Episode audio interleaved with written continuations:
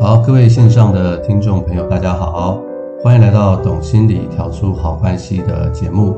我是美味关系实验室的主持人江尚文咨商心理师。呃，今天啊，非常高兴啊，可以在线上跟大家去碰面啊。最特别的是啊，今天我会邀请一个我的这个好朋友啊，就是许超燕医师啊，啊，他是一个非常专业的精神科的医师。为什么我会邀请这个许医师来到我们节目当中啊？是因为在我的这个临床经验当中啊，常常会碰到很多忧郁症的病人。那忧郁症的病人呢，除了他们要咨商之外，他们也常常会问到一些关于用药的一些问题。那我就觉得，就一直很想有机会哈，请到许医师来回答这些问题，因为他才是专业哈。我们心理师比较是针对心理。但是这个许医师呢，他对这个用药各方面有他们独特的一些专业的一些看法，所以我特别想邀请这个许医师来到我们节目当中，跟我们去分享一些关于忧郁症的一些事情。好，那许医师呢，是我多年的好朋友，那他目前呢是在这个兰心诊所服务，那他之前呢是在这个松德医院啊担任这个医生很多年的时间。他本身除了是精神科医师之外，他本身还有另外一个次专科，就是关于成瘾的次专科的医师，所以他是非常非常优秀，是非常有经验又有爱心又温暖的一个医生。超验医师呢，他除了是非常专业的精神科医师之外哦，他本身也是作家哦，他有跟他的太太啊素成出了两本书啊，一个是《超人不会飞》，一个是《钢铁人医生》啊，大家有空也可以这个去看一看。啊，这两本书非常的激励啊，我本身都有阅读啊，所以鼓励到我的人生很多。有时候我的案主哈，他们有时候呃会落入这个这个人的生命的低潮的时候，我也会鼓励他们去看一看啊，这些都是非常正面的一些书籍哈，也在这边跟大家去分享。那我们把时间交给他，请他简单的自我介绍一下。各位听众朋友，大家好，我是许超燕医师啊，非常荣幸呢来参加尚文心理师的节目。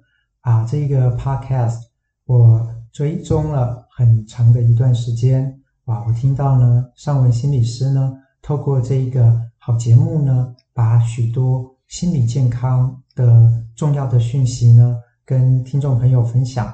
哇，今天很荣幸能够参与这个节目，很高兴能够跟好朋友尚文心理师一起合作，希望把忧郁症相关的正确知识跟大家分享。那非常谢谢许医师的热情参与啊，那我们就来谈一谈今天的这个主题哈。那大家一定很好奇哈，台湾的忧郁症人口有多少呢？啊，根据这个统计哈，可能预估是有两百万的人哦。那国内哈有去就诊的人哦，在二零一八年呢，实际上因为忧郁症就医的人大概只有四十万。所以呢，大概只有五分之一的忧郁症的患者哈，有到医院去求助。换句话说，这个两百万里面还有一百六十万的人口啊，他们可能有忧郁症，但他们并没有去求助啊。所以这个忧郁症的这个情况，可能比我们想象的还来得严重了很多。所以今天哈，这是听众朋友啊，不管是您自己或者是您身边有这样的人的话，那我相信今天的节目一定会对你们会有很大的帮助。好，那接下来哈，我就想请问这个超验医师一些专业的问题哈。好，那第一个问题哈，我很想问超彦医师的就是说，很多人都会说啊，我心情也不好啊，那我是不是得到了忧郁症？那到底这个心情不足哈，情绪低落跟这个忧郁症到底有什么不一样？嗯，这是一个好问题。通常呢，心情忧郁的时候，呃，大家会想要怎么做呢？可能你会。呃，让自己呃自己吃个饭啊，开心一下，吃个好东西，或者是找找朋友，呃聊聊天，然后这个心情就过去了。可是，在忧郁症的时候呢，你就会发现，哎，这么做效果帮助不大，而且晚上睡觉也不太好睡，等等，你就会发现说，嗯，怎么这个持续这么久啊？我怎么会心情不准，然后又吃饭吃不好？睡也睡不好，精神很差，很难专注。当你发现这样的情形超过两周以上的时候，就值得开始注意说，哎，会不会有忧郁症？哦，了解。在影响。嗯，好，谢谢谢谢超验医师。也就是说，刚刚超验医师有提到一点哈，就是心情不足是暂时的，啊，可能你可以透过别的方式就让自己快乐起来，但是似乎忧郁症就想要好起来也好不起来，然后会有两周以上的时间，对是这样吗？没错的，嗯嗯，而且值得注意的是说，忧郁症啊，它有两大核心症状，一个大家比较熟悉，就是忧郁的情绪啊。可是呢，另外一个叫做呢失去动力啊。那简单的表现就是说，你会发现你自己提不起劲做事情，那会觉得哦，怎么不晓得自己要做什么，不想做事，我，明明要工作，可是不想做，等等。那这个也是值得注意的哦。嗯，对，这个我在我的智商室里面常碰到，就是我会有一些案主会跟我说，奇怪了，我本来很喜欢吃冰淇淋哈。现在一点都不想吃啊！我最常听到就是说，我很喜欢追剧，我很喜欢看韩剧，可是为什么我最近连看韩剧都没有兴趣？哇，这个就很明显了，连自己最喜欢的都没有，就找不到动力去做，这个就是最明显的。是是是，他们常常还会说，我不知道我将来要干嘛，嗯，然后失去了动力。没错，呃，也会失去了一种希望的感觉。嗯，对，所以假如哈，你你有以上的这些状况啊，或者你身边的人有以上这些状况，有可能就是忧郁症啊。啊，当然你不能自己帮自己做诊断啊，因为这是很专业的事情。所以这个时候你就可以去找啊、呃、精神科医师或者找找心理师，可以去谈一谈最近的状况。那他们透过他们就可以给你一些更好的一些帮助。啊，另外一个就是我常常会碰到一个人问我一个问题，就是他们会担心说啊，我的家族啊。我的父母啊，或者是我的远亲啊、亲戚有忧郁症，那我是不是比较容易得到忧郁症？就是忧郁症到底跟遗传有没有关系？大家关心这件事情啊、因为呃，发现自己的父母亲呢，呃，如果有的话呢，我们我们做工位统计，发现说，如果一个父母亲有忧郁症啊、或者是情绪的障碍啊、指的是另外这个躁郁症。那孩子呢，可能会有四分之一到十分之一的机会会得到忧郁症。那这的确比起一般人来得高一些。那不过关于这个遗传呢，啊，我不晓得大家呃关心这个问题是背后有什么担心吗？嗯，因为很多人就会很担心自己得到忧郁症，对。那呃，我常会跟我的案主解释哈，对，他当然可能有遗传上的因素啦。不过因为忧郁症除了遗传以外，它还有这个自己本身的心理因素和当时社会的环境啊，这几个都会互相去交互，所以不代表说呃父母有就代表自己一定有。没错的，我们发现呢，就算是同卵双生的双胞胎，其中一个得到忧郁症。两个人基因型是一模一样的，可是呢，另外一位呢不一定会有。这其实就说明了一生里面所经历的事情呢，其实还有自己看事情的态度，其实都也决定这些忧郁症会不会发生。啊，对，的确是这样，所以他们就会来找心理师谈这个心理智商的一些东西。对，我们也常常会从心理智商的角度哈，去协助一些人去。啊，走出忧郁啊，或者是不要进入忧郁的状态，的确是如此啊。所以大家不要太担心啊，就算有遗传，也不代表你会得到忧郁症啊。好，那也常常会有嗯，案主会问我一个问题：忧郁症一定要吃药吗？那吃药的功用是什么？因为呢，呃，忧郁症呢，我们在研究上面发现说，哦，原来是跟我们脑部神经的回路啊，例如说当中有一个叫做血清素。啊，这样子的神经传导物质啊减少有关系。我们发现说，哎，如果这个缺乏的这个神经传导物质，我们想办法把它累积起来，恢复到正常的话，那这些症状就会减低。所以有药物治疗的时候，通常可以减缓这些疾病的严重度，然后帮助人呢尽快的恢复到自己原本的样子。那这会。让大家比较能够过生活，所以呃，为什么要服用药物？嗯，那我这样比较就比较能够了解医生所说的东西。那吃跟不吃，一个除了是啊、吃的话，可能会比较不会那么困扰啊，那不吃的话，好像也可以好。那吃跟不吃会有什么很大的差别吗？在这个经历的病程上的时间有没有什么很大的差别？根据呢，忧郁症呢，它发生的严重度还有它的病程呢，通常一次呢可以发生在一年的上下。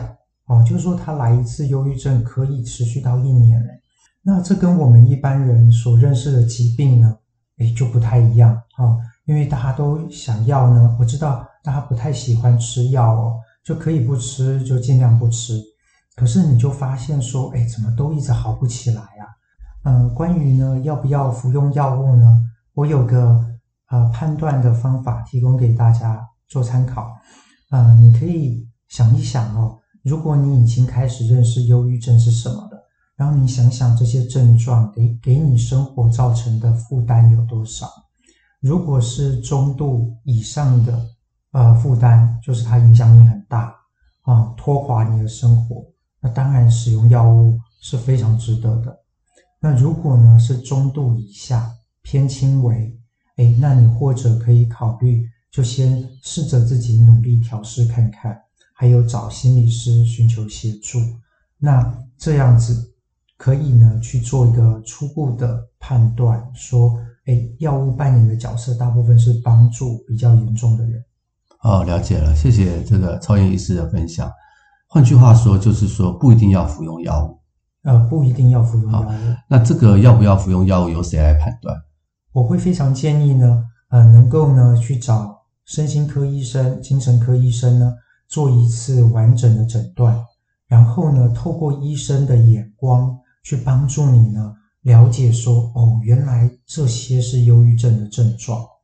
那考虑到这些全部忧郁症的症状，再来评估说这些症状对我生活的影响程度有多少，医师会协助你去做出这样的判断。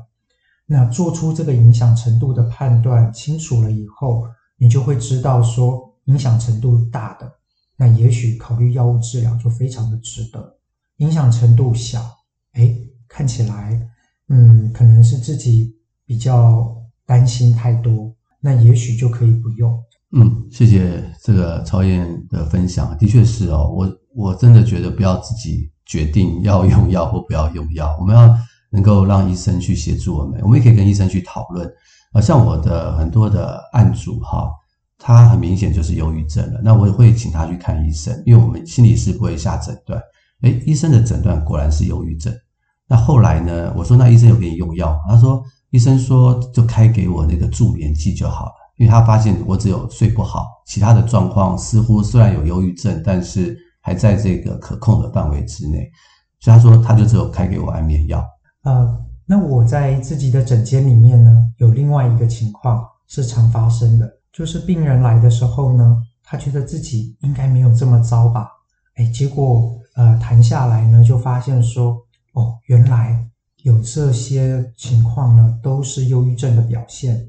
他其实低估了这个疾病对他的影响，他以为不要用药吧，可是哎，经过谈下来以后，会发现说，哎，或许值得考虑用药，好让自己的生活能够过得比较轻省一点。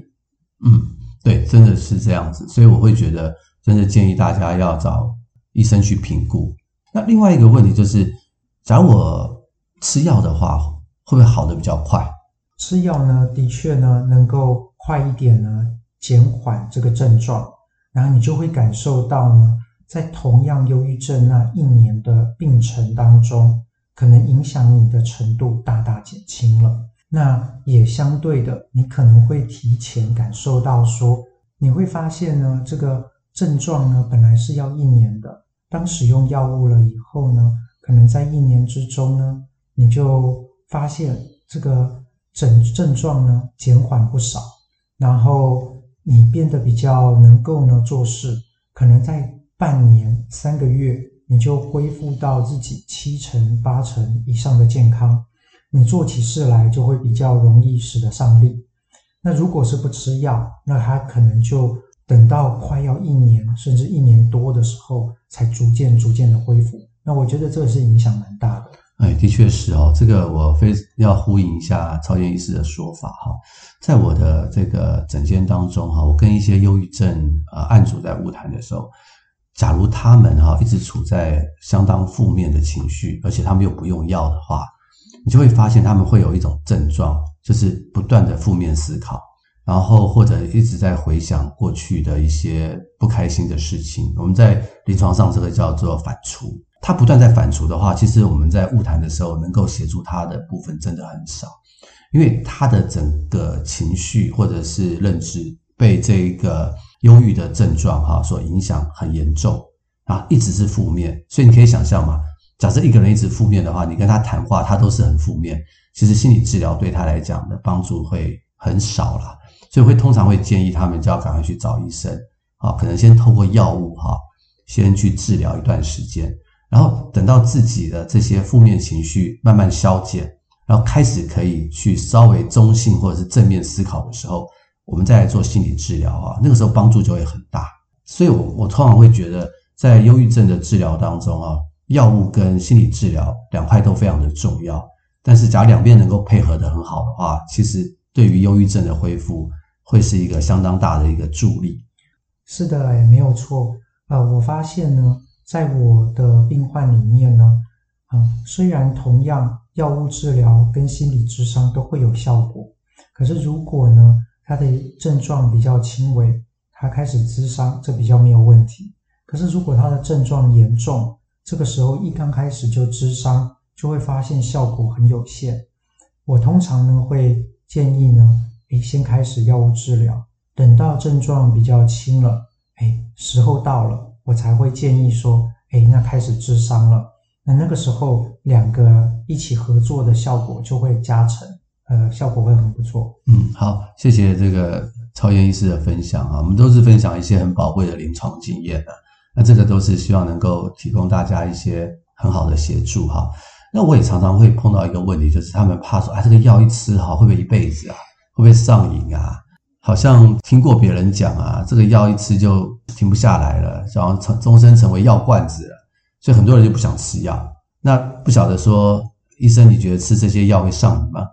如果说呃，忧郁症本身的药物呢，其实它是一个组合。那这这个组合的药物里面，呃，如果是抗忧郁药本身呢，是不会上瘾的。好、可是，在辅助它啊、例如说睡觉药。或者是啊、这种这个解焦虑药啊，那这一类属于 BZD 类的药物，那是的确是有可能有成瘾的风险。可是啊，值得注意的是，不要太担心啊。这个有成瘾的风险，如果是在跟医生的配合下面，通常就不会有成瘾的情况会真的发生。啊，那现在大家会特别紧张啊，可能。觉得说哦，有成瘾风险，我要用都不要用哈、哦。可是这反而呢，让自己过度的害怕，而没有办法呢使用到正确的呃药物，然后呃去发挥他们可以有的帮助啊。我觉得这是比较可惜的哦。是是，所以就跟医生讨论了。哦、对对，所以不要太担心。对，因为医生也不希望我们上瘾嘛，哈。对，没错，没错。对 对啊，因为这对我们来讲也不是件好事情。那我有一些个案，他们常常就会觉得，哎，我症状好多喽，然后本来吃一颗就变成自己吃个半颗，两颗就变一颗。你会建议这个这个案主自己决定自己减量吗？或者是自己增加吗？呃，我我觉得我是不太建议这么做的。原因是因为啊，大家觉得说，哎，吃了有效，哎，哈，然后觉得状况好多啦，恢复到七八成了，然后就很想要赶快减，哈。其实最好是跟医生讨论，原因是因为呢，哎，其实我们要回过头来看看，这个疾病可能走了多久了，啊，如果他，哎，像我刚刚讲的，吃了有效，可能三个月以后就好了，呃，六成，哈，那那个时候就觉得说，哎，我已经不在谷底了，哈。那这个药又有成瘾的风险，是不是？以为有成瘾的风险，哈，那就自己赶快把它停下来。那你会发现呢，停下来以后一周，原本的疾病的样貌呢，又会再逐渐浮现出来啊。这就是因为呢，不是不能减药，而是减减药的时间是不对的啊，所以要跟医生呢一起做讨论和核对。对对对，真的是这个样子。我我有一些案主就是自己减药以后，他说我减了药也没事啊。哦，好，我说你赶快回去找医生，最好不要自己减药。那果然，通常过一个礼拜、两个礼拜回来之后说啊，我我后来又开始不舒服了，常常都是这个样子，的确是如此。那还有另外一个就是关于用药，就是这个药物都会有些副作用嘛，哈。那医生你有什么建议吗？就有些人吃了不舒服了，有些副作用，他就不吃了，那怎么办呢？嗯，我听到这个开始药物，呃，其实副作用呢是在一刚开始吃药的时候呢最容易发生的。那也是一刚开始服用药物治疗呢，如果你吃觉得发生了一些你怀疑是因为药物造成的不舒服，我都非常建议啊，就直接跟医生反映。原因是因为呢，可以选择的药物还真不少呢。那呃，让医生呢去根据你的副作用。哎，去选下一个啊，可能可以避开这个副作用的药物，我觉得是很容易成功的。那可能现在的呃现在的人啊，比较不好意思哦，直接跟医生反映，然后哎觉得哎呀试一次没有成功，觉得哎好像真的有一点副作用，就不想再去尝试了。那我觉得这也很可惜。我实际上面的病患呢，来看我的呃十个忧郁症的病人里面呢，其实他们要找到。适合他们的药物呢，通常我觉得大概七八成，大概在前一两次啊，调整一下组合都能够成功。啊，所以说呃不要太担心，很容易找到适合自己的药物。那这个吃起来的感觉是怎么样呢？是你几乎感受不到呢药物带来的呃这种不舒服啊，所以你会觉得说，诶，我吃我长期吃是不会有什么太大的问题。对，谢谢医生的分享啊，的确是啊，很多人可能会因为副作用而就不想吃这个药啊，那那就很可惜。对，因为听起来可能每一个人对不同忧郁症的药物啊会有不同的反应啊，也会有不同的副作用，所以可以跟医生讨论，找到一个适合自己的药物，然后对自己的帮助是啊最大的啊，真的是这样。还有一个人常常会问我一个问题，说，呃，心理师啊，忧郁症会不会好？我会不会？呃，得了以后就很难好，还有我将来会不会又受到类似的刺激，我又再度发病呢？不晓得医生你的临床经验怎么看呢？啊、呃，忧郁症呢肯定是会好的哦，只是说它一次发作的时间，就像我刚刚讲，呃，时间是可能要算月跟算年的哦。那这个时间久到，可能大家会觉得误以为它好像好不了哦。那时间。到了，其实是有机会好的。一次的发作是这样，那有些人一辈子可能就只是发作一次，有些人可能会发作两次、三次，那有些人是更加的频繁。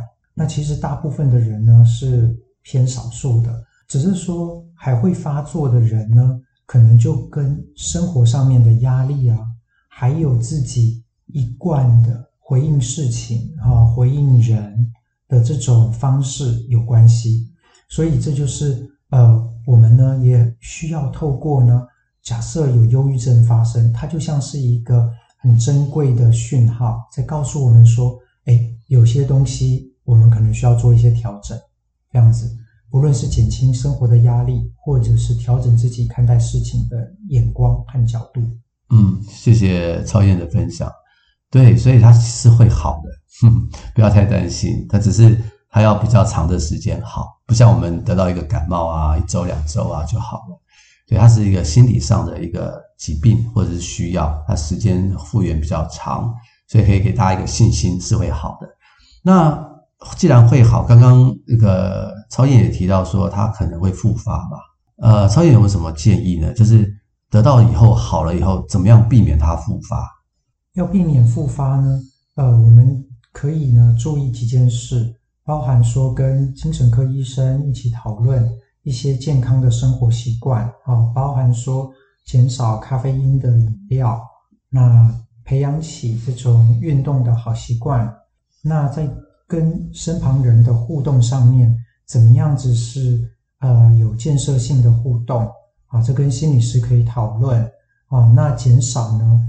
呃不良的这种影响到关系的呃互动模式，那这些都会减少呢这个忧郁症在复发的情况，因为这些都减少了压力的来源，然后增加了自己内在的资源。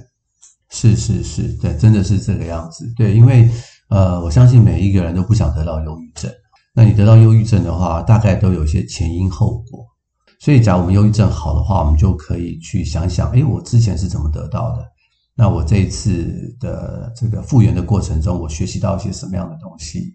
然后我怎么样可以用在未来的生活里面啊，去再一次的去避免哦，将来可能忧郁症再去复发。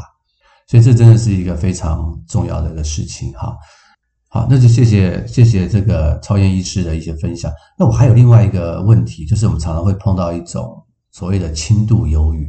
那这个轻度忧郁哈，不是说他这次得到忧郁症，然后他的状况比较轻，而不是指这个，是指他其实长期哈就看起来就是很忧郁。也就是说，他好像很长期哦，不快乐的时间比快乐的时间长很多。通常这样的状况，哈，不晓得医生有什么想法吗？他们需要用药吗？这个轻度忧郁啊，哈，呃，它是比较精确的说呢，是这种长期的心情低落啊。